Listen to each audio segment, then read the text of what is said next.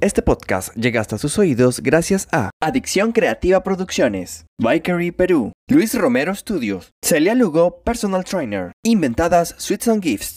Las opiniones expresadas en este espacio son de exclusiva y entera responsabilidad de quien proporciona la información y no representan necesariamente el concepto editorial de este podcast.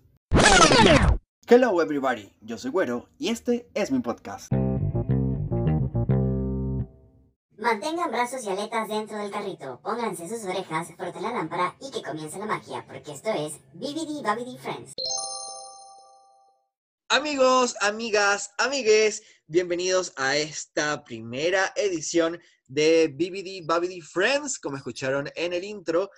Tengo pues a dos panelistas invitados que son grandes amigos que quiero, admiro y respeto muchísimo. Ella, Mish López, es atleta mexicana, así que hay que echarle pierna para alcanzarla. Toda una princesa Disney, creadora de contenido y una de las más fieles amantes del imperio del ratón. Y mi compañero Oliver de Disney conmigo, también amante del mundo Disney, coleccionista, creador de contenido, radicado en Lima, Perú, y uno de mis grandes amigos acá en Perú. Chicos, bienvenidos. ¿Cómo están? ¡Yay! Somos, somos como las hadas madrinas de esto, flora, fauna y primavera. Pido ser la viejita. Vaya a ser el. Ay, no vengas tú a arruinar todo, eres un hada. Tú eres Sí, primavera. el, el- con permiso, yo el príncipe. Chicos, Yo pido bueno, ser. yo- ¿quién quiere eh, ser? ¿Quién quiere ¿no? ser? Ay, fauna es la más divertida. Sí. Amo a fauna. ¿Cómo hace el pastel? Amo esa escena. Es que soy yo cocinando, literal. Por dos. Soy yo. comiéndolo. Ah, bueno, también. Sí, cierto. Sí, cierto. Chicos, eh, Mish, cuéntanos un poquito acerca de ti, cómo inicia eh, tu gusto en el mundo de Disney, qué haces ahorita, porque generas mucho contenido referente a, a esta industria que está súper cool, pero quiero que la gente que vaya a escuchar esto también te conozca un poquito más. Sí, yo soy Mish López, soy atleta mexicana, así como dijo mi güerito. Vivo en la Ciudad de México y pues eh, mi amor de Disney hacia Disney siempre ha sido desde, uh, desde que yo estaba muy chiquitita, porque mis papás pues han sido súper fans de Disney, entonces pues yo creo que ellos me lo inculcaron y desde ahí empecé como mi gusto por Disney, de Mickey, que me ponía mis gorritas de Disney, que mis termos y todo eso. Cuando iba a entrenar, de hecho, me, me decían, ay, tú siempre te la pasas poniendo cosas de Disney, hasta yo ponía hombres de acción para que nos diera la fuerza, porque obviamente siempre da la fuerza. ¡Obvio!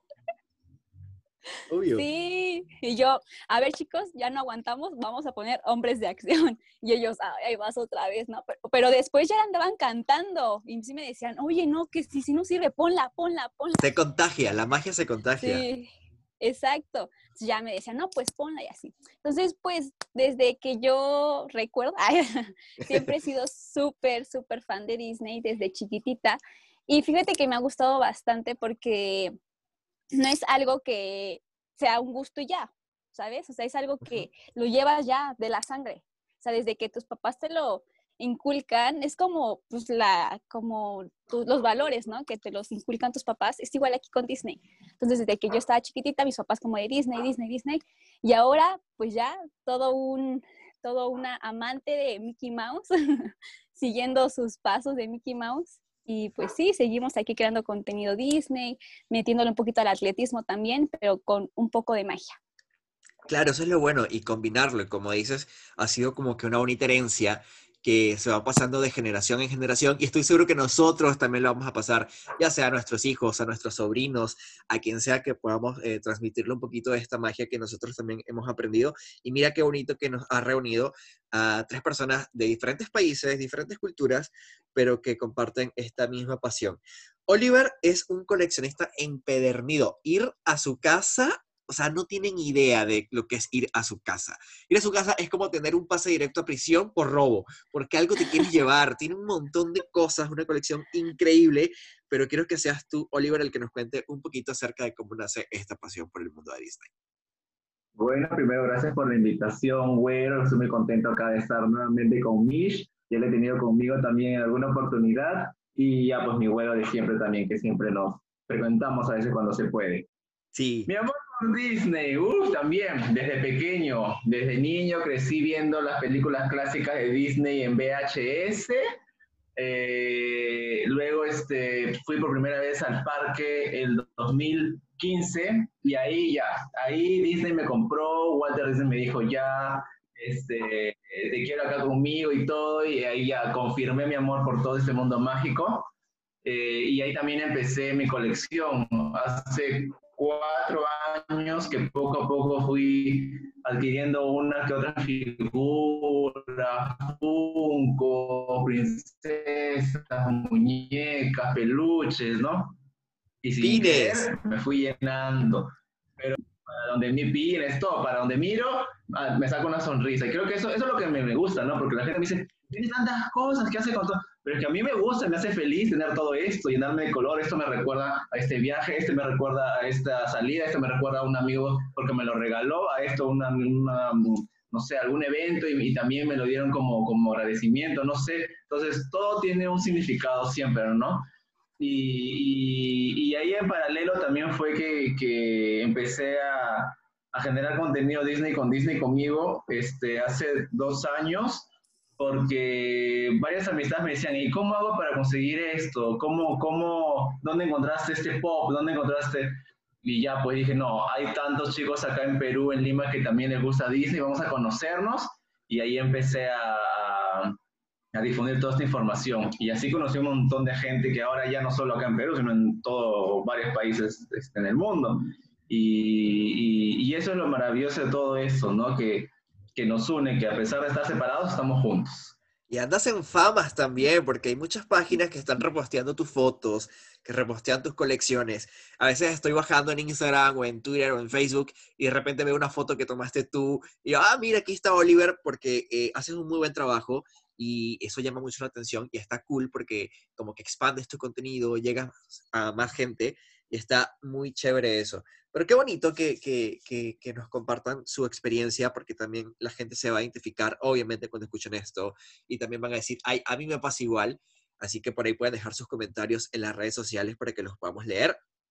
Pero bueno, chicos, eh, este BBD Baby Friends está creado eh, para hablar precisamente de estas cosas que nos gustan, que nos apasionan, pero también para debatir, compartir opiniones eh, sobre estos temas tan interesantes, hoy vamos a hablar sobre algo que nos llama mucho la atención y es un Disney reinventado. Venimos de una etapa en la que vivimos de la magia de Disney y los clásicos, los dibujos animados, y dan un salto a los live action, pero con ciertos cambios, con ciertos ajustes que de una u otra forma han como que llamado la atención de la gente, para bien o para mal, ¿ok? Quiero saber ¿Ustedes qué opinión tienen de los live action? Porque ya ven que hay gente que tiene opiniones muy divididas de que si son muy fieles, de que si no, de que si le agregaron, de que si le quitaron, que si le faltó. Pero al final sigue estando la magia y creo que eso es lo que importa. Pero quiero saber qué opinan ustedes acerca de todas estas adaptaciones que ha hecho la Casa del Ratón. Empezamos por la señorita del grupo.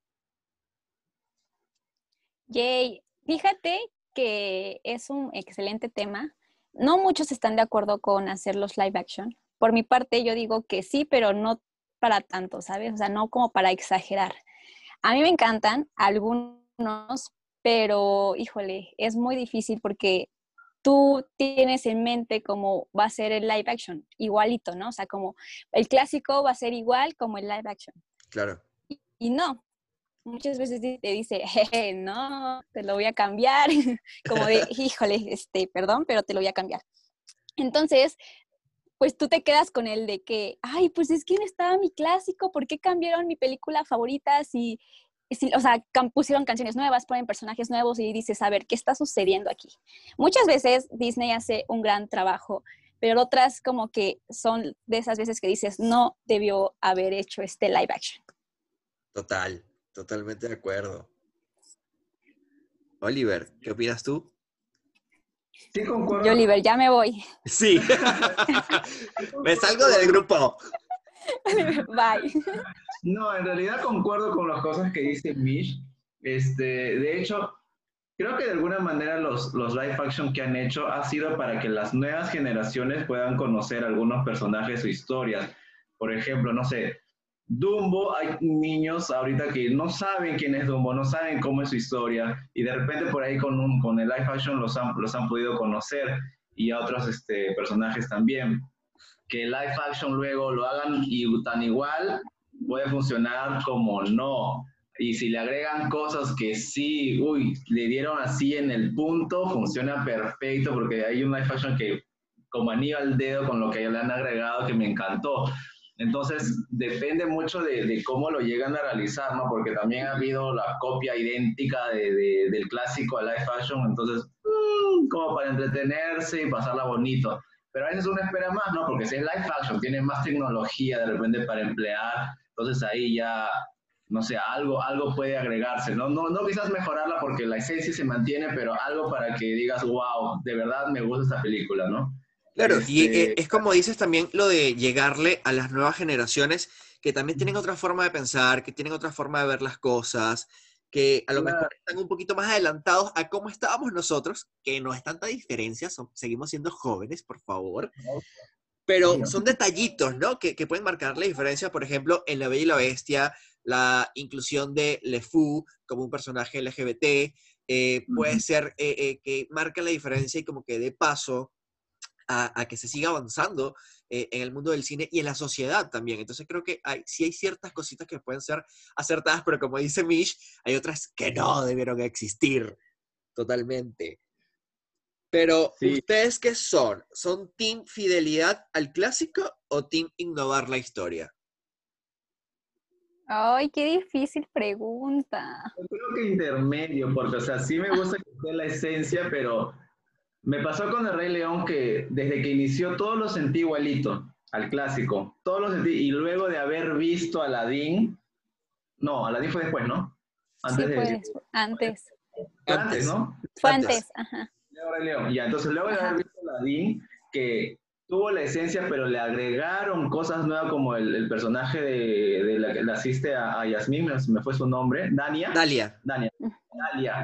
Dalia, por ejemplo, ese personaje no existía en el clásico pero funcionó muy bien y cayó muy bien ese personaje, a mí me, me encantó.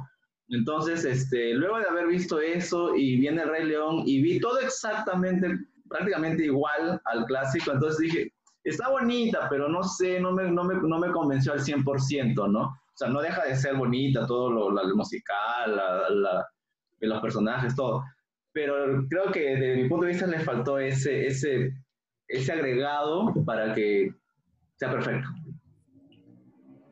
¿Mishi? Y yo estoy igual, intermedio. O sea, me encanta muchas veces que luego sí pongan como este, canciones o que pongan personajes, pero muchas veces dices, ay, como que mejor me regreso, ¿sabes? Estoy como mm, intermedio.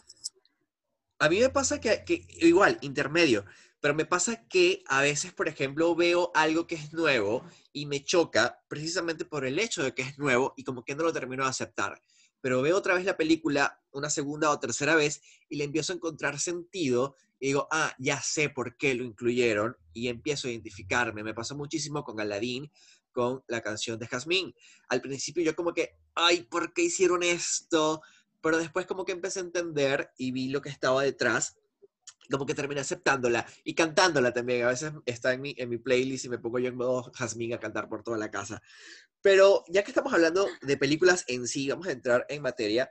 Eh, si nos vamos al año 2010, empezamos con Alicia en el País de las Maravillas. Eh, obviamente se hicieron algunas adaptaciones antes en el live action de otras películas como 101 Dálmatas, 102 Dálmatas, etc. Pero vamos a hablar como que desde 2010 que se empezó como que una nueva era en los live action de Disney y lo encabezó Alicia en el País de las Maravillas, que fue dirigida por Tim Burton y que era una secuela, no era precisamente una adaptación. Era como una adaptación, pero al mismo tiempo secuela, una mezcla un poco extraña, pero que estuvo cool. No sé a ustedes qué les pareció, pero a mí sí me gustó. Aparte tenía como un toque especial de Tim, que es como medio oscurito el asunto, y lo hacía como especial.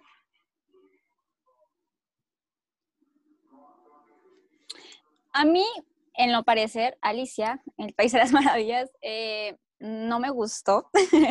me gustó más la segunda. A través la primera sí dije, a través del espejo, exactamente. La primera como que cuando la vi dije, ay, ¿qué pasa? No sé, o sea, no sé. O sea, Tim Burton está increíble, me encanta siempre su trabajo, pero no sé, como que vi muy, muy a una Alicia como muy apagada, aunque pues Alicia sí es así, ¿no? Ajá, muy dark, ¿no? Aunque Alicia como que en su, ¿cómo se puede decir? Este, personalidad, pues se ve que es medio así, porque es como muy, pues muy solitaria, se podría decir. Y aquí la vi super dark, ¿no? Así como, no sé, como que dije, híjole, no me está gustando este live action y me gustó más el segundo. Más colorido el segundo también, en muchos aspectos. ¿Cómo? El segundo fue más colorido en muchos aspectos, no solamente en visual, sino también en concepto y, en muchas cositas que le dieron otro, otro toque. A mí me gustó mucho la parte dark de Alicia en el País de las Maravillas porque a mí de pequeño me daba miedo eh, algunas partes de esta película. Por ejemplo, cuando Alicia se queda sola, que viene un, un, personaje como con nariz de escoba y empieza a borrar el camino y ella se queda sola y yo, no, Alicia se va a perder.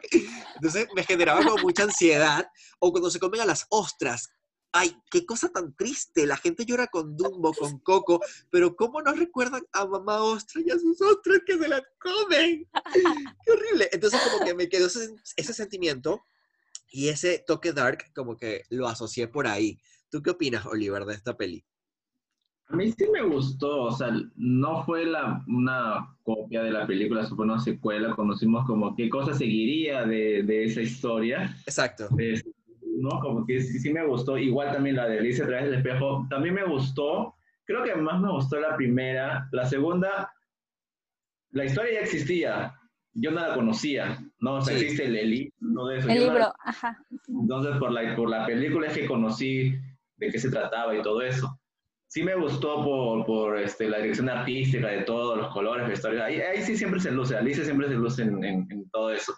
Este, pero como película de Alicia, la primera sí nos gustó, incluso a mi familia en general, porque esa, justo en esa época en que salió la película, mi hermana cumplía 15 años.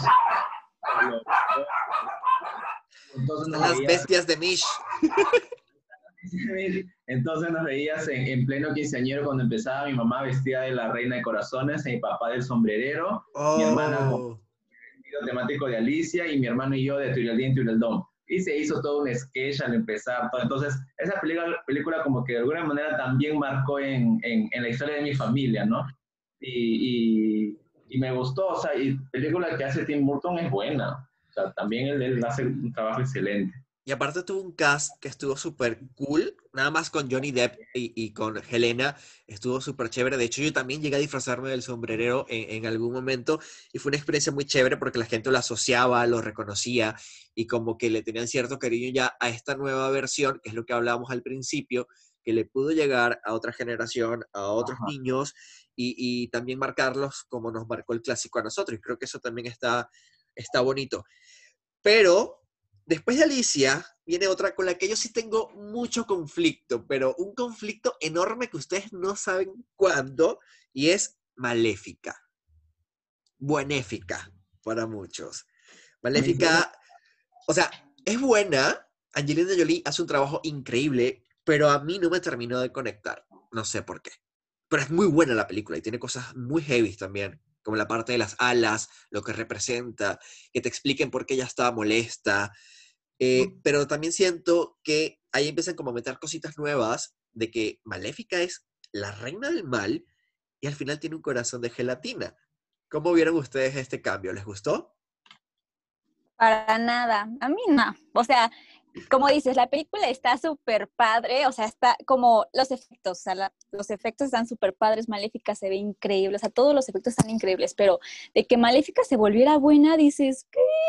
que a ver qué, qué está sucediendo, no, porque como dices, Maléfica es la reina y Disney así la toma, como es la reina de la maldad, o sea, es la principal. Y para que después se volviera buena, dices, a ver, no, ¿qué está sucediendo? Entonces a mí no me pareció ese cambio, la verdad. Ay, a mí sí me gustó. Creo que soy muy bondadoso yo. Oliver, pues a mí me gusta. Pero a mí me gusta. Tú cállate, Rosita. Tú cállate, Rosita. Es mi llena favorita, sí.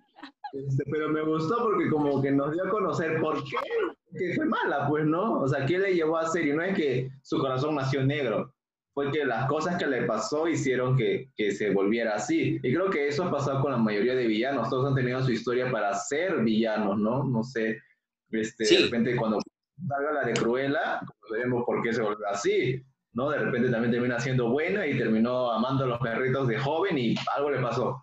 Entonces, no, Dices algo muy cierto y, y es que le están dando a los personajes como que otro origen para hacerlos más humanos y que los entendamos más. Por ejemplo, Maléfica, algo que sí me gusta mucho es precisamente esa transición en la que ella es una hada bondadosa y se convierte en esta villana eh, que quiere destruir todo. Y es porque la traicionaron, alguien la engañó, jugó con su corazón para simplemente obtener algo material. Y eso está muy mal y te enseña de que la gente mala no nace, se hace. Y tú puedes hacer malo a alguien sin darte cuenta. Eso sí me gustó mucho y creo que es algo que vamos a ver en los próximos live action de que nos van a explicar por qué los villanos son villanos, creo yo. Sí. Sí, de, así va a ser. de Maléfica. Sí, totalmente. De, Malef de, Maléfica pasamos a un clásico, totalmente clásico, clasicazo, que es Cenicienta. Aquí, ¿qué opinan? Los voy a escuchar ustedes primero. A mí me gusta. Ahí está Rosita. Porque, porque... Ahí está Rosita. Pues a mí me gusta. La actriz, como, como ella, sí, sí, sí la siento una princesa. O sea, ella, sus gestos, su, su, su vestuario, su forma de expresarse, de hablar, de mirar, cien, la siento princesa. Por más que sea una actriz interpretando a Cenicienta, la siento princesa. Y, y la historia, y también el, eh, la madrina, se me fue el nombre de la actriz. Eh, Helena. Ya, yo soy malo para recordar los nombres de los actores americanos. Este, también lo hizo muy bien y, y, o sea, si la veo en Disney Channel, me quedo ahí viéndola. O sea, me gusta. Ese sí me gustó. Eh, las hermanastras, la actriz de la madrastra también, el vestuario que usaron ellas, no, me gustó. Creo que a mí me compran con la dirección de arte. Si se ve Sí. el vestuario, maquillaje.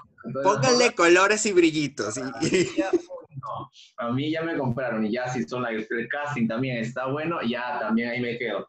Este, pero ya, y la historia también, pues no tienen que enganchar, porque si no, me duermo. Mish, Y es que es- oh, me encanta Oliver, como, pues a mí me gusta, pasa una live action, a mí me gusta, a mí me gusta, tiene brillitos y colores. lo amo. Lo damos mucho. Ay, es que, es que luego, luego estás diciendo el nombre y Oliver, ay, a mí me gusta. Sí, vamos a ver si va a seguir diciendo eso con las que vienen. Vamos a ver. Con la que viene. A mí es la Cenicienta, mm, qué difícil. Es que yo soy muy, como muy picky, o sea, no es que sea payasa, pero es que, ay, o sea, me, enca- me encanta igual Cenicienta, la actriz la hizo precioso, es como dice Oliver, que se- o sea, se ve que es una princesa, o sea, sí se ve, o sea, sí se ve su carita, o sea, toda, toda, dices, no, o sea, sí quedó, pero, ay, no sé, los colores los veo muy apagados. Yo soy más de colores, de que todo es súper colorido. Y esto los... ¿Cómo? es que era de noche. Ah, claro, claro. Yo opino igual que ustedes en el sentido de que me gustó mucho Lily James, cómo interpretó a Ella, a Cenicienta. Estuvo genial, creo que ese papel fue para ella. Eh, el chico que hizo el príncipe, al principio como que no me gustaba mucho, y es este actor que hizo, eh, participó en Game of Thrones también, que se me fue su nombre. En la madrina tuve conflictos con ella, un poquito. O sea, yo sí me esperaba a la abuelita, y me esperaba el bibidi babidi boo, la canción, toda la cosa. No estuvo mal, porque amo a, a, a Elena, pero sí me dejó un poquito a desear el hada madrina, porque solamente tiene una escena en toda la película. Entonces, Sí. siento que pudieron haberla explotado mucho más. Eso sí, los efectos especiales que tiene su escena están brutales. El vestido, la calabaza, los caballos, todo está, está genial, pero siento que les faltó explorar un poquito más eh, eh, en ese personaje, digo yo. Exacto, creo que todos estábamos esperando como a, a la viejita, ¿no? Como a la abuelita. Y que cuando vimos a esta hada madrina súper renovada, súper guau, de, glam. ay, ¿qué pasó? Ajá, súper con permiso. Sí, un choquecito ahí. Pero Fue como ver a, a- cabe, sí. a, a Bellatrix Lestrange haciendo magia buena. Un poco extraño. A Exacto, exactamente. A Elena siempre se la ha visto en personajes así bien, bien darks, bien de, Sí. de- y, y, y, y- verla hacerlo algo buena, como que al, principio sí también me costaba, ¿no? Decía, ella haciendo un personaje hasta como que de un hada media, media, no sé, media, media torpe, así, ¿no? De que, ay, ¿no? Este, pero al final, por algo la habrán elegido, ¿no? El, el jefe de Y casting. creo que funcionó, creo que funcionó. Porque sí, o sea, no vi como que tan mala reseña de esta película. Sea, sí creo que sí estuvo chévere. Aparte, el vestuario, como dices, Oliver, estuvo genial.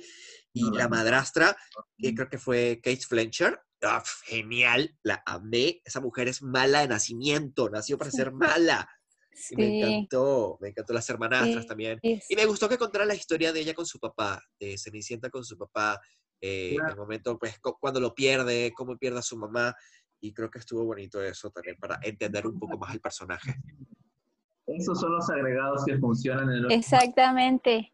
esencia, porque está la esencia de lo que, lo que conocemos del clásico de la Cenicienta, pero le metieron ahí sus cositas para que complemente, ¿no? Exacto. Bueno, del mundo de las princesas saltamos al mundo de la selva, precisamente con el libro de la selva, y quiero escuchar qué tienen que opinar acerca de esta película. Oliver, ya sabemos que te gustó. Olivera, pues a mí me gusta. ¡Ah! Mowgli! Pues a mí me gusta. Dale, Oliver, cuéntanos. No es que no es de mis favoritas, así me gusta, pero no es de mis favoritas porque no sé, o sea, ahí sí fue pues 100% animación, el, el- el niño actuó creo prácticamente solo, con pura Solo. pantalla. No solo, todo. La hizo bien el niño, este, pero no sé, pues no, como, como, como medio raro verlos, o sea, en un principio creo que fue la primer, el primer live action donde vemos animales ya. Sí, ¿no? Donde se ve animales que ya hablan y todo eso. Entonces fue raro, pues, no ver, ver al oso, ver a Balú, a, a, a Shere Khan, o sea, ya verlo como un tigre normal, cuando uno se imagina al, al animado con su cara, sus ojos grandes, todas esas cosas. Este. ¿Qué, qué, qué? O sea, sí me gustó que también respetaron la esencia de la película, pero creo que casi al 100%. O sea, algún agregado, ya un poco más de él con la familia de los lobos, ¿no? Este, su, su relación con ellos. Creo que en el clásico no se ve mucho de eso. sí. Pero después, o sea, no, o sea, no, de mi top top no, no está, no está ese live action. ¿Qué para que no opinas, digan, Mish? me gustan todas. Para que no digan. Para que no digan. Sepa que no- Pues ahora yo voy a ser Oliver porque a mí sí me gustó. Pues a mí me gusta. O sea, a mí me encantó ver a Balú. O sea, yo sé que a pesar de que además el niño estaba ahí solito nada más, pero a mí me encantó. O sea, yo la vi y dije, ¡ay, Balú, qué hermoso! Y a- o sea, verlo cantar, híjole, fue creo que para mí una de las mejores escenas. Porque como dice Oliver, ver a Shere Khan, ver a, ver a Bagheera, ver a Balú ahí, o sea, ver acá, porque aquí nos dieron a un K muy enorme. Sí. A mí me encantó. Yo dije, qué padre, a mí sí me gustó. Y acá, pues, en esta fue mujer, ¿no? En el Ajá. fue mujer. Al- Sí. Sí, otra, sí. otra cosa que aparte- hace Disney también, e- e- el cambio de género, más que todo en Marvel, pero está cool también porque creo que nos dan otra versión y está chévere.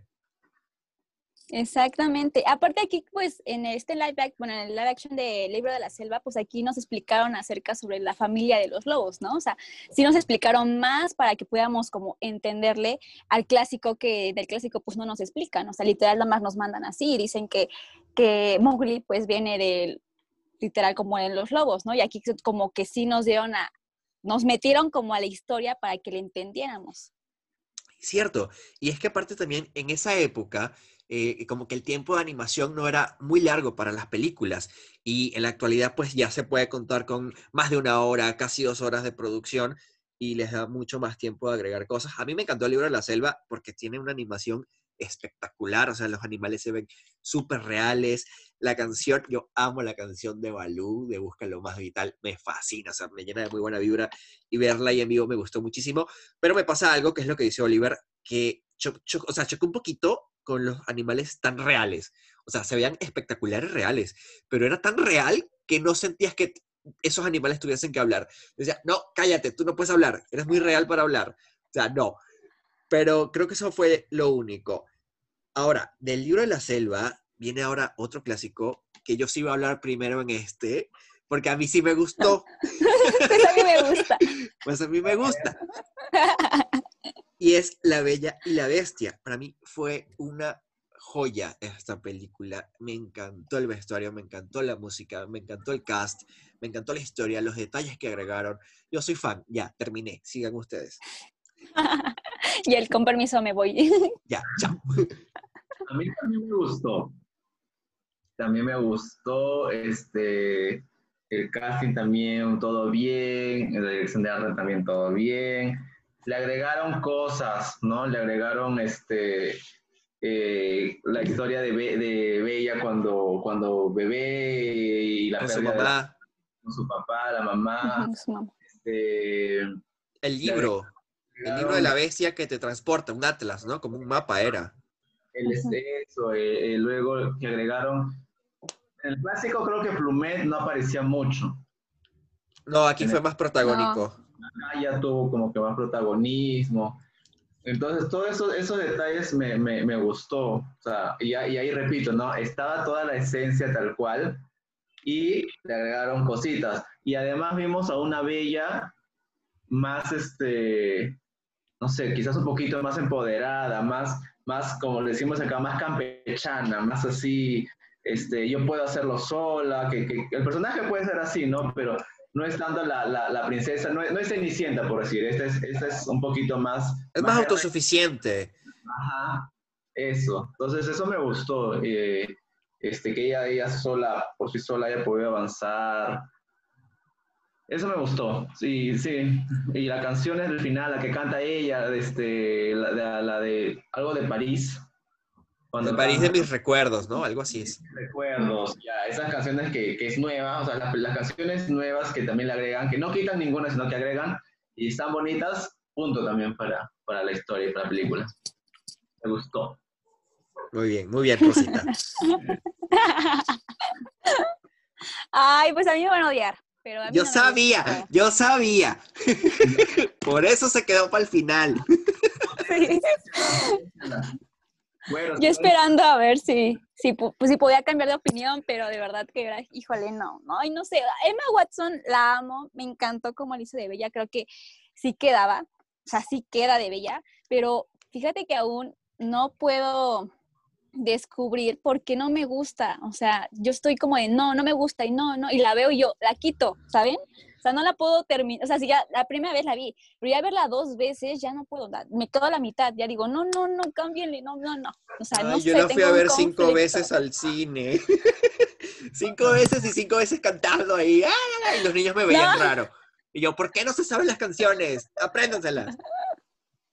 ya te imaginé. Ay, sí. Ay, Luke Evans también estuvo genial en esta película, como Gastón. A mí me encantó. Ah, él está perfecto como, o Obvio, como sea. quedó, sí. como Gastón o como no. no me gusta la película, pero Gastón, híjole. Ah, ya. Pasando a La Bella y la Bestia, que ya es un clásico bien eh, colorido, animado, llegamos a otra producción que fue más también como una secuela y es Christopher Robin, donde vemos a un Christopher Robin adulto que prácticamente pues no se acuerda de Pooh y de sus amigos del bosque de los cien acres, que está interesante la película, pero en lo personal a mí sí no me terminó como que de enganchar del todo, no sé por qué. Yo me voy, con permiso. ¿A ti sí te gustó? Sí, a mí sí, a mí me encantó. Porque van a decir, ¿qué onda contigo, no? Pero es que, ay, no sé, yo terminé llorando cuando, o sea, yo cuando terminé la película yo estaba así llorando. No sé, me, me, me tocó mucho mi corazoncito. Ver a Pooh, ay, no, no, no, o sea, me imaginé yo, ¿saben? Como ya estás grande, pero te siguen gustando como las cosas de Disney. Así literal me imaginé yo. O sea, yo dije, estoy grande, pero como que todavía sigo recordando todo lo que, o sea, toda mi infancia, ¿no? Y así fue como Christopher Robin. O sea, él no se acordaba por tanto trabajo, con tantas cosas que tenía, pero después empieza a acordar que ten- ten- tenía un amigo, ¿no? Que es Boo y tenía varios amiguitos de los Sinacres. Entonces yo dije, soy yo, o sea, literal como dije, soy yo. Claro, creo que también influye eso, ¿no? El momento en el que estés y cómo te puedes identificar, porque me pasa con las películas de Pixar. O sea, bueno, indiferentemente siempre termino llorando con las películas de Pixar, por sí o por no, pero que te puedes identificar eh, de acuerdo a lo que estés viviendo o lo que hayas vivido y creo que eso hace que tengas una conexión más fuerte con, con- con la película. Oliver, ¿tú qué opinas de Christopher Robin? La película, no del, del personaje. No, no es de mis favoritas tampoco. O sea, Bye. Amo que tengamos opiniones tan divididas, me encanta esto. esta, creo que Winnie Pooh, no hay una película de Winnie Pooh como, como Winnie Pooh. Creo que ha tenido muchas películas, ¿no? Entonces, hacer un live action de alguna de ellas ha- habrá sido medio complejo. Por eso crearon como que la secuela. Entonces, este, no me terminó de convencer. Los personajes sí me amé a Igor, me encantó Igor, o sea, su, su texto, todo me encantó. Este, pero como, como, como producto to- total, la película no, no sé, creo que la sentí un poquito lenta. No, no, no Sí. sé, yo de repente más de, de musicales o cositas así, alegres, pero de alguna manera están un poquito pausada también por los personajes. y- En otro mood. es, es, es otro mundo, es más, más reflexivo, ¿no? Porque la, el texto es más de, este, su, su- o sea, lo que dice Igor son palabras que, que te dejan pensando, es como que, oye, o lo que dice eh, Winnie también, ¿no? Dice algo y dije, oye, entonces es más de estar ahí pensando, pensando que estar disfrutando, o sea, dejas tu cancha y te pones a ver, porque estás prestando atención a lo que están diciendo los personajes, mientras que estás con un musical, estás ahí, pues normal, ¿no? Disfrutando el momento. Entonces, Yo voy a decir, voy a decir algo que dice Mish. A mí me faltó color en esta película. La sentí muy opaca para ser de Winnie Pooh. Creo Y yo. mi corazón. Dosis de tu propia medicina. Ya Pero lo- sé. Luego de Winnie Pooh vino otra película con la que tengo sentimientos encontrados. O sea, me gusta, pero hay algo ahí. Hay algo ahí. Y se Hay trata, algo ahí. se trata de Dumbo. Ay, mi voz. Esa es mi voz. Esa es mi voz. ¿Ya qué? Hablamos de Dumbo, chicos. Los escucho. Ay, yo estás sí. mira, la fui a ver en, en el estreno, pero estoy emocionado, dije, vamos a ver, porque es un clasicazo de, de Disney. Pero creo que la película acabó cuando, no acabó, sino como que se, se cumplió a la mitad del- del- de lo que duraba, porque hasta ahí terminaba el clásico. Entonces, y le agregaron ya unas nuevas este, historias, ¿no? De Dumbo y, y- y, este, que ya comienza a dominar su vuelo y los niños y todo eso. Pero toda la esencia del clásico llegó, lo cumplieron y le agregaron. Sí estuvo bonito visualmente, todos los efectos, sí estuvo chévere, todo eso. Pero no sé, o sea, es como que sí que no, la parte de, de- eh, como tuvo que ser live action, cómo metían lo de los elefantes rosados, por ejemplo, ¿no? Claro. Entonces, burbujas, ya, entonces, ah, ya, buena idea, se, se prestan, ¿no? Las burbujas, todo eso. Este, de repente eso de alguna manera limita, ¿no? Porque los clásicos tienen tanta fantasía que, que poner Cuesta eso hacerlo real. cuesta hacerlo real. Entonces esos elefantes, o sea, Ti- eh, Timothy, el ratón, apareció tres veces, creo. Sin pena ni gloria. Eh, Entonces, eso, eso, esas cositas, no sé, por ahí que, que a mí no me terminaron de... Que no, o sea, que no existí, que no estuviera, no me, no me hizo eh, que, que, que- que- que me No gustara. tanto a Paul 100. Ajá, eso. Creo que a mí sí le gustó. No, no, no. Ah, No, aguanten, aguanten. o sea, estoy como sí, ¿no? Estoy igual que Oliver porque siento que no fue historia de Dumbo. No era historia de Dumbo, era historia del, del papá y de los niños. O sea, exacto. historia de Dumbo que yo, que yo sepa no era. O sea, no era live action Dumbo. Yo la vi más historia de los niños y del papá nada más. Porque Dumbo, pues sí, como dice Oliver, o sea, hicieron el clásico, lo terminaron y metieron más cosas. O sea, dijeron, no, pues ¿qué metemos? Pues vamos a meterle más cosas. Y pues Timothy, dices, Timothy en toda la película del clásico lo ayudó. Y aquí salió, salió tres veces y ni habló. Entonces dices, ¿qué onda? Nada. O sea, ajá, nada. Ajá, y es como de, o sea, como, eso sí, tal vez no me, no me pareció, o sea, digo, ay, no, qué triste, porque pues tú estabas esperando a Timothy, pues él era como el, Claro. el que, a ver, Dumbo, ¿no? Era como el Pepe Vamos Grillo a- de Dumbo. Exacto, como a ver, vamos a ayudarte esto y esto y esto y esto, ¿no? Entonces dices, ¿qué onda? Yo lo vi más película de los niños que, que el live action de Dumbo. Sí, tal cual. O sea, creo que sí nos dieron eh, como que escenas claves que van directo a la nostalgia, como la escena con Mama Jumbo o los elefantes rosas, eh, la melodía. Creo que también acertaron en incluir actores que sumaron. Por ejemplo, a mí me gustó mucho el personaje de Eva Green, que era esta chica del circo. Danny DeVito también estuvo chévere, pero fuera de ahí como que para mí fue un live action que no tuvo ni pena ni gloria. Lo fui a ver, pero hasta ahí, ¿no? O sea, te entretiene, pero no es que te encante, creo yo. Exacto. De repente quizás hubiesen hecho una secuela de Dumbo, porque ya Dumbo tiene su propio circo y todo eso, entonces ya qué pueda pasar después, ¿no? De, Claro, de- como hicieron con Alicia. como hicieron con Alicia. Exacto. Pero pasando bueno. de este, de este, este trago un poquito amargo, vamos a un momento de súper explosión de alegría para mí, porque es uno de mis clásicos favoritos y es Aladdin. Y, Eso. o sea, para mí yo me quito el sombrero con esta película. Seguramente Mish me va a decir, a mí no me gustó. Pero a mí me encantó. O sea, debo admitir que cuando eh, anunciaron el cast, no le tenía mucha fe a Aladdin, no le tenía mucha fe a Jasmine. A Jafar nunca le tuve fe y no me gustó Jafar, eso sí lo voy a decir. Pero del resto me encantó la película, estuvo para mí increíble. No sé ustedes.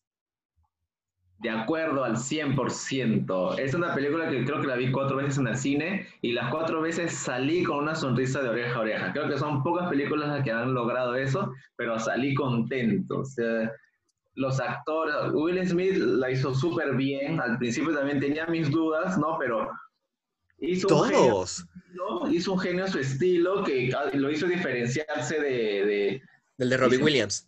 de Robbie Williams y lo hizo súper bien, súper bien. Este, igual eh, el actor de, de Aladdin, Mena, Mena. Mena, Ajá. también lo sentí bien, lo hizo bien. Y la chica de Jasmine, ahí sí no sé si me Naomi. Scott. Naomi, ya.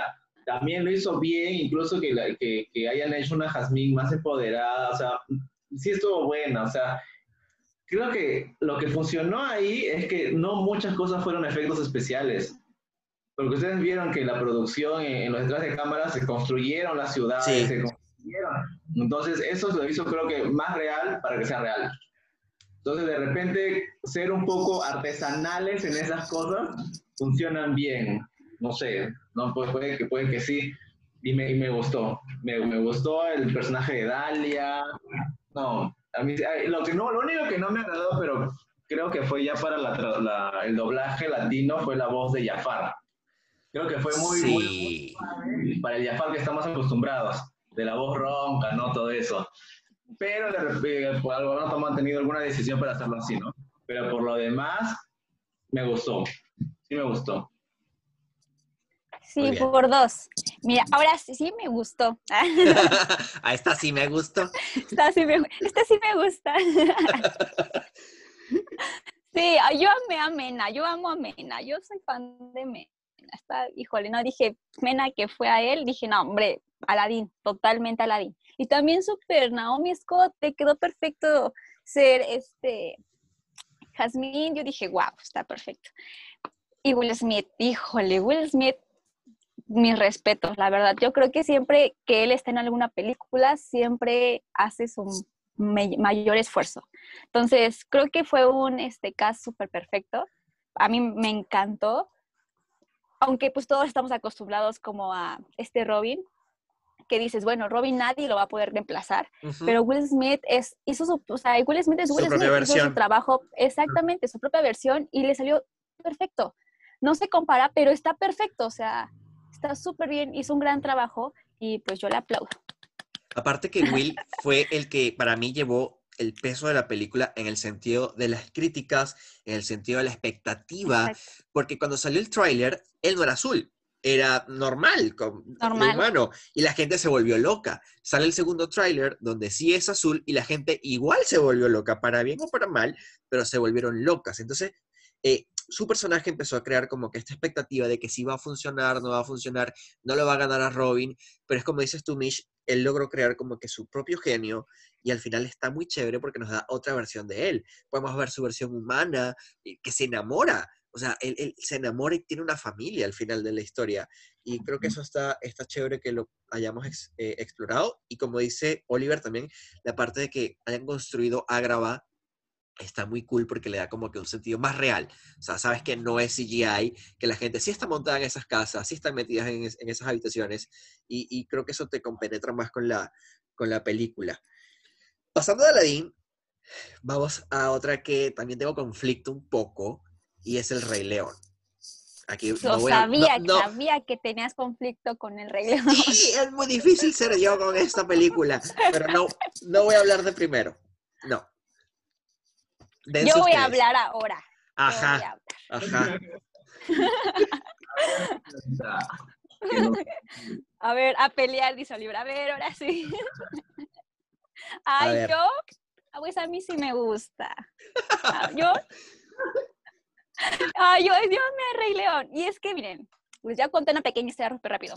Cuando se, antes que se estrenara, creo una semana antes, este, hubo la premiere aquí en, en México y como una semana antes de la premiere yo estaba como de, por favor, que, que me inviten, yo la quiero ver. O sea, yo estaba como, ya decían, yo ya me imaginaba en la premier, ¿saben? O sea, yo estaba Claro. como, ya, ya quiero estar en la premier, ¿no? En la Y yo alfombra jamás con Carlos Rivera y En la alfombra, Carlos Rivera. Y yo aquí con Carlos y ya. Yo ya, me- ya, ya me veía, ¿saben? Yo ya me veía. Claro. Entonces yo nunca me esperé que me iban a invitar. Y de la nada, ¡pam! Ya de la noche a la mañana ya estaba en la alfombra ahí, ¿no? Entonces para mí sí, o sea, fue una película que me marcó mucho porque jamás creí que me fueran a invitar, ¿saben?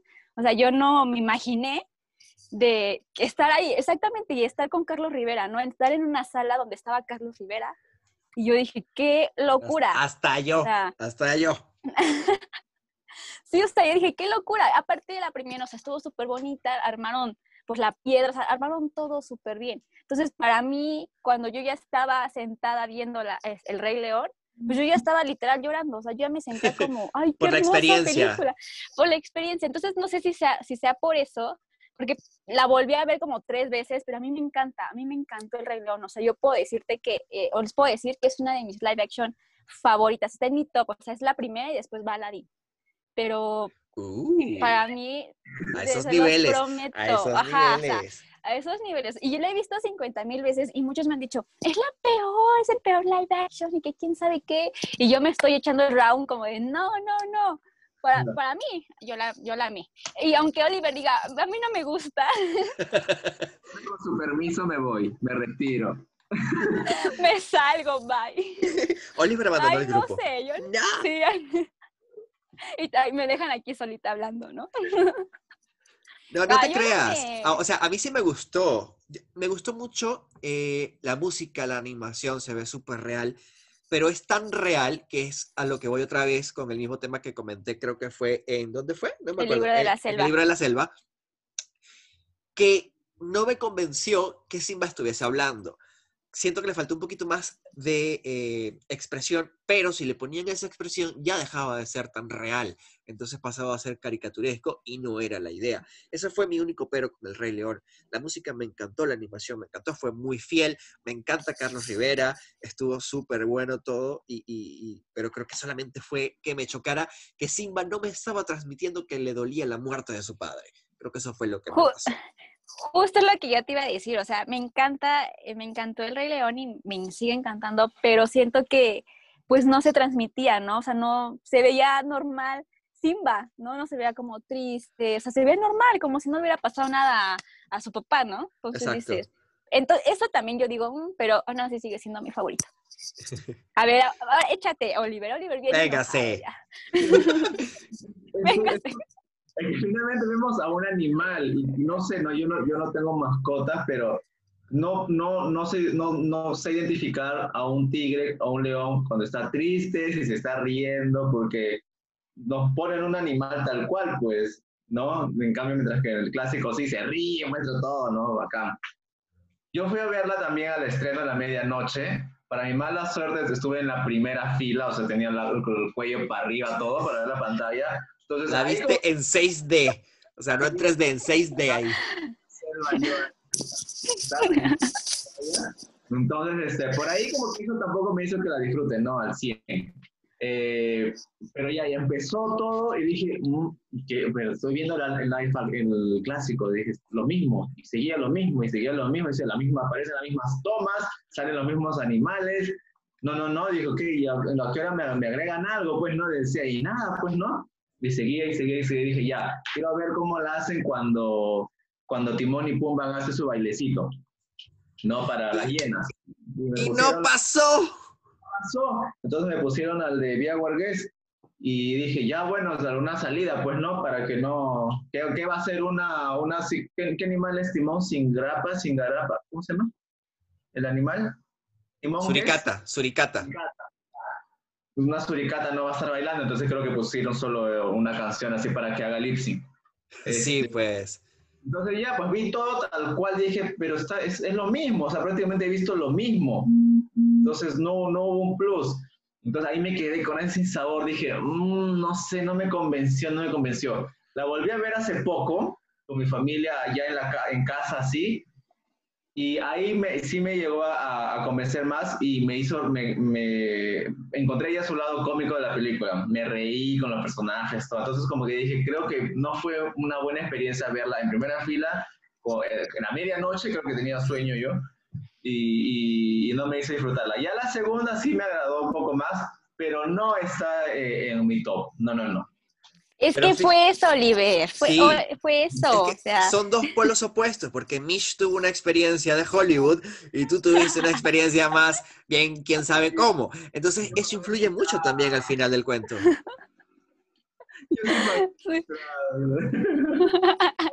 Llegué corriendo porque estaba bien, este, estaba en el teatro y acababa el teatro y tuve que ir corriendo porque la función acababa a once y media creo en el teatro y a las dos empezaba la, el, el cine. Corría, literal, corrí, corrí, porque estaban cerca por lo menos el teatro al otro. Y saliste sin cuello. Sí, Oliver ya. Es que es eso, fue por eso, obviamente. El rey defendiendo. No es que sea mala, es que estabas en un asiento que no era tuyo. No. Exacto, una experiencia mala, fue una experiencia mala, pero la película no es mala. y encima Simba que no, que no sufre por la muerte de su padre. No. Ay, no, Simba es un huevo sin sal, o sea, no tiene sabor, está muy bonito, sí, pero, ay, hijo, un poquito de sentimiento, por favor, o sea, o sea no. Pero hablando de animales, eh, chicos, eh, pasamos de la selva hacia animales más domésticos. Quiero saber si ya vieron La Dama y el Vagabundo. Sí. ¿Qué les pareció esta película que fue exclusiva para Disney Plus? Oliver aún no la ha visto. ¿No la has visto? No. No, es que estoy con todo este tema de, de, la mudanza que no he tenido tiempo para disfrutar Disney Plus. Con las justas he visto, este, ¿qué he visto? Eh, un día en Disney, un episodio, he visto este, Forky Pregunta, un, también un, un episodio. ¿Qué fue lo primero que vieron en Disney Plus? Yo, La Dama y el Vagabundo y Lizzie McGuire. Nada de eso he podido ver hasta ahora. Yo vi La Sirenita, obvio, y después me puse a ver un programa de cocina porque, like, señoras por siempre. Entonces me puse a ver un programa de cocina que es como un Masterchef que se llama Nuestro Chef sea usted. Y está bien cool, pero soy una señora, siempre veo. O sea, yo, yo, estaba lista ya para aquí sacar. Nos frena, Mish. Me retiro de nuevo. Bien, eh, chicos, otro clásico que saltó a los live action este año eh, fue Mulan, que ya se va a estrenar en Disney Plus el 4 de diciembre en Latinoamérica, ya se estrenó en Estados Unidos, ya falta poquito para verla. Obviamente cuando salga este podcast, este capítulo, ya habremos visto la película y seguramente en un próximo episodio vamos a poder comentar sobre ella, pero sí tenemos acceso a información como los trailers, lo que va, lo que no va, y quiero saber la expectativa que tienen ustedes con, con esta película. Empieza por Mish. Voy yo, Primins. Ay, pues yo veo a Mulan. Igual sabemos que nos va a estar Mushu, que no va a estar, pues, Cricket, ¿se llama? Creo que sí, ¿verdad? Cricket, bueno, el grillillo, sí, ¿verdad? Creo que se llama. Bueno, no recuerdo muy bien. Ajá. Yo puedo cambiando el nombre ya. Y bueno, sabemos que igual las canciones no van a estar, pero siento que sí va a quedar la esencia de Mulan siendo la guerrera. Entonces, esperemos que eso no lo cambie, ve- veremos a ver qué sucede. Sí, igual. O sea, al final siempre Disney nos sorprende con muchas cosas, ¿no? Ya hemos visto que ya es definitivo que no va a haber un dragón, que nos van a poner un fénix. Este, y, y imagino que en la historia entenderemos por qué, ¿no? Voy a extrañar que no sea un musical. Este, sé que durante la película algunas canciones del clásico aparecen como de fondo. Es instrumental. así ha mencionado que va, que va a salir, entonces ya, por ahí que eso no hará que extrañemos las, las canciones, pero las nuevas que, que han aparecido, la que interpreta Cristina Aguilera, me encanta, me gusta esa canción, me, me, me- me gusta mucho, este, pero vamos a ver, vamos a A mí ver, me gusta. ya, ya que llegue el 4 de diciembre para verla, y a ver qué, qué, qué será, pues ojalá mantengan la esencia del clásico, ¿no? Ojalá... Yo creo que Mulan va a ser eh, un nuevo referente. Va a ser como el Wonder Woman que tuvo DC, va a ser para Disney. Creo que va a ser un reflejo de empoderamiento de la mujer, de ejemplo, de que las chicas se sientan identificadas con un personaje que pueda hacer muchas cosas, porque Mulan es muy independiente, es rebelde, pero con causa, porque en el, en el animado vemos cómo ella misma se va a la guerra, aunque no puede hacerlo, entre comillas. Y creo que eh, le van a dar ese enfoque y van a resaltar eso eh, en esta película. Obviamente también voy a extrañar la música porque se me hace uno de los soundtracks más maravillosos que tienen las películas de Disney y voy a extrañar mucho a Mushu también. Pero nada, hay que esperar a ver cómo nos sorprenden. Sí, vamos a esperar a ver. Pero chicos, cuéntenme qué clásicos esperan ustedes ver adaptados al live action o si tienen uno que esperan que no toquen por miedo a que lo puedan dañar. A mí me gustaría que hagan live action de Enredados. Quiero ver a Rapunzel en live action. Es mi princesa favorita. Uh, Me gustaría. Solo espero que no, no arruinen un poco la, la, la película, pero si es al estilo Aladdin, ojalá lo, diri- lo, o sea, ojalá lo dirigiera el mismo director, tenga la misma visión, ¿no? Para eso, seguramente sería un golazo. ¿Y tú, Mish? Uy, yo tengo dos que me encantaría, que creo que ya están por ahí, que Creo es que son las Hércules y la. Sirenita. Sí. Mismas. ya- obviamente ya sabemos que La Sirenita está en producción, que de hecho, eh, si me dan la oportunidad, chicos, de volvernos a reunir, podemos hablar de este tema porque creo que ese sí se merece un capítulo entero, porque ahí sí hay donde hablar, donde cortar. Sí, es, Entonces, eh, acepto. muy bien, Ay, vamos a tener otro Bibidi Babidi Friends por ahí para hablar de La Sirenita, pero también espero eh, La Sirenita y Hércules. Deseo muchísimo verla Yo también. adaptada. Me encanta, de verdad. Sí. Chicos, Gracias por haberme acompañado en este primer BBD Babidi Friends. Eh, quiero por favor que me den eh, cómo se sintieron, sus impresiones y que también dejen sus redes sociales para que la gente que pueda escuchar esto los pueda seguir, aunque también las voy a dejar en la descripción de este capítulo. Empezamos por las princesas, o sea, Mish, Oliver.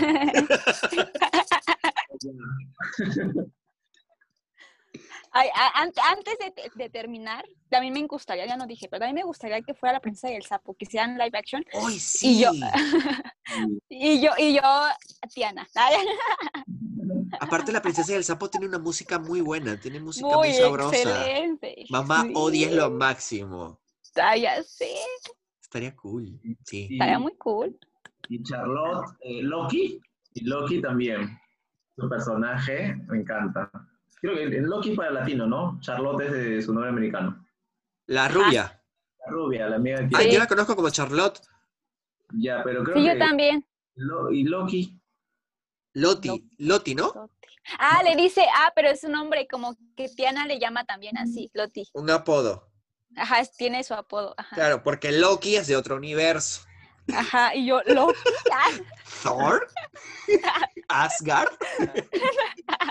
No, sí, ese personaje me encanta. Me encanta la. la- Yo la amo, la amo total con mi vida Sí, también. Ando buscando un príncipe como ella. Solo que no encuentro. Pero bueno. Chicos, sus redes de contacto, ¿dónde los podemos ubicar? ¿Qué, qué están haciendo por ahí próximamente para que la gente los pueda seguir? Mishi. Yo estoy como Mish López V en todas mis redes sociales, Instagram, Facebook, YouTube, TikTok, eh, todas las redes sociales que se puedan por haber. Ahí estoy. Se vienen muchas cosas increíbles con estas dos personitas, con Oliver y con Güerito. Híjole, no saben lo que se viene. Sí. se viene algo increíble para el 31 de diciembre. Así que, híjole, espérenlo muy pronto. De la mano de Disney. Así que, ¡ah, qué emoción! ¡Ay, me da ya quiero! emoción. ¡Ay, ya! Y pues nada, muchísimas gracias, Güerito, por invitarme, invitarnos. De verdad que estuvo súper padre. O sea, todos tenemos diferentes opiniones y se dieron cuenta, cada quien tiene diferentes opiniones y solo en una estuvimos de acuerdo todos, que fue Aladdin. Y me encanta porque cada quien tiene su estilo, cada quien tiene su, su toque, cada quien le pone su toque. Y no es como de que, ay, son amigos y van a decir las mismas respuestas, ¿no? No, no hay nosotros peleándonos, echándonos el round de que no, esa no". Saliéndonos del grupo. Sí. Te voy a bloquear terminando esto. No, por favor. Oli, Ay, pero ¿cómo te ubicamos a ti también? No, sí, me encantó este momento de plática con ustedes sobre las películas. La pasé muy bien, gracias, Güerito, por la invitación. Y bueno, los demás chicos me encuentran también en Facebook, en Instagram y en YouTube como Disney conmigo. Este, ahorita estoy, como han estado viendo, en plena mudanza, sacando todo lo que he guardado en cajas, así hoy día avanzado también. No sé cuándo voy a acabar todo eso, pero que hay un montón de cosas Cuando esto Pero- salga, seguro ya está todo, obviamente. definitivamente ya está todo y ya, ya ahí este, los invito a que me acompañen en todo este proceso, que es toda una aventura en realidad. Nunca me había mudado así con tantas cosas, pero ahí está, contento de, de, de traer acá un poquito de magia a mi nuevo espacio. Entonces, Yay. Muy bien, ya quiero ver cómo queda todo. Chicos, muchísimas gracias por haber estado acá. A ti que estás escuchando esto, no olvides seguirnos la pista porque les prometo que BBD Babidi Friends va a traer muchas cosas divertidas sobre el mundo de Disney que les va a encantar. Ella fue Mish, él fue Oliver, yo soy Güero y este es mi podcast. Nos escuchamos en una próxima oportunidad. Bye bye. Ay, quiero hacerme unas nuevas fotos para mi Instagram, quiero retratar mis productos, mi marca, pero ¿con quién lo puedo hacer? Claro, Adicción Creativa Producciones tiene sesiones de fotos, video y la mejor vibra en Lima, Perú. Adicción Creativa Producciones, porque somos adictos a preservar momentos. Mmm, galletas, tortas, brownies, ah, soy fan. Nada mejor que un momento dulce de la mano de Bakery Perú, una marca repostera que le pondrá sabor y dulzor a tus días. Consíguelos en Instagram como Bakery-Perú. Quiero pintarme el cabello, cortármelo, darle un nuevo estilo, pero ¿con quién puedo ir? No cualquiera es bueno. Obviamente está Luis Romero Studio. Proyecta tu estilo y dale color a tu vida con los servicios de Luis Romero Studio. Encuéntralo en la calle Esperanza 184 en Miraflores, Lima, Perú. Cambios de look, maquillaje, color, cortes y tratamientos capilares. Arroba l.romero-estudio. Ay, esta cuarentena me dejó más panzón que nunca. Santa Sacha Fitness, dime qué puedo hacer. Cierto, puedo escribirle a Celia Lugo Personal Trainer, que desde la distancia puede darte sus dietas y rutinas de ejercicio para que moldees tu cuerpo a tu antojo. Celia Lugo Personal Trainer, contáctala y inyecta la energía a tu cuerpo. Ay, mañana es mi aniversario, la próxima semana el cumpleaños de mi mamá y no sé qué hacer para regalarles. Ya sé, voy a contactar a Inventada Sweets and Gifts. Hacen arreglos y decoraciones increíbles totalmente personalizadas para esa persona especial. Así que ya sabes, si tienes un apuro con algún regalito, Inventada Sweets and Gifts te pueden ayudar en la ciudad de Lima. Contáctalos como arroba inventadas gifts.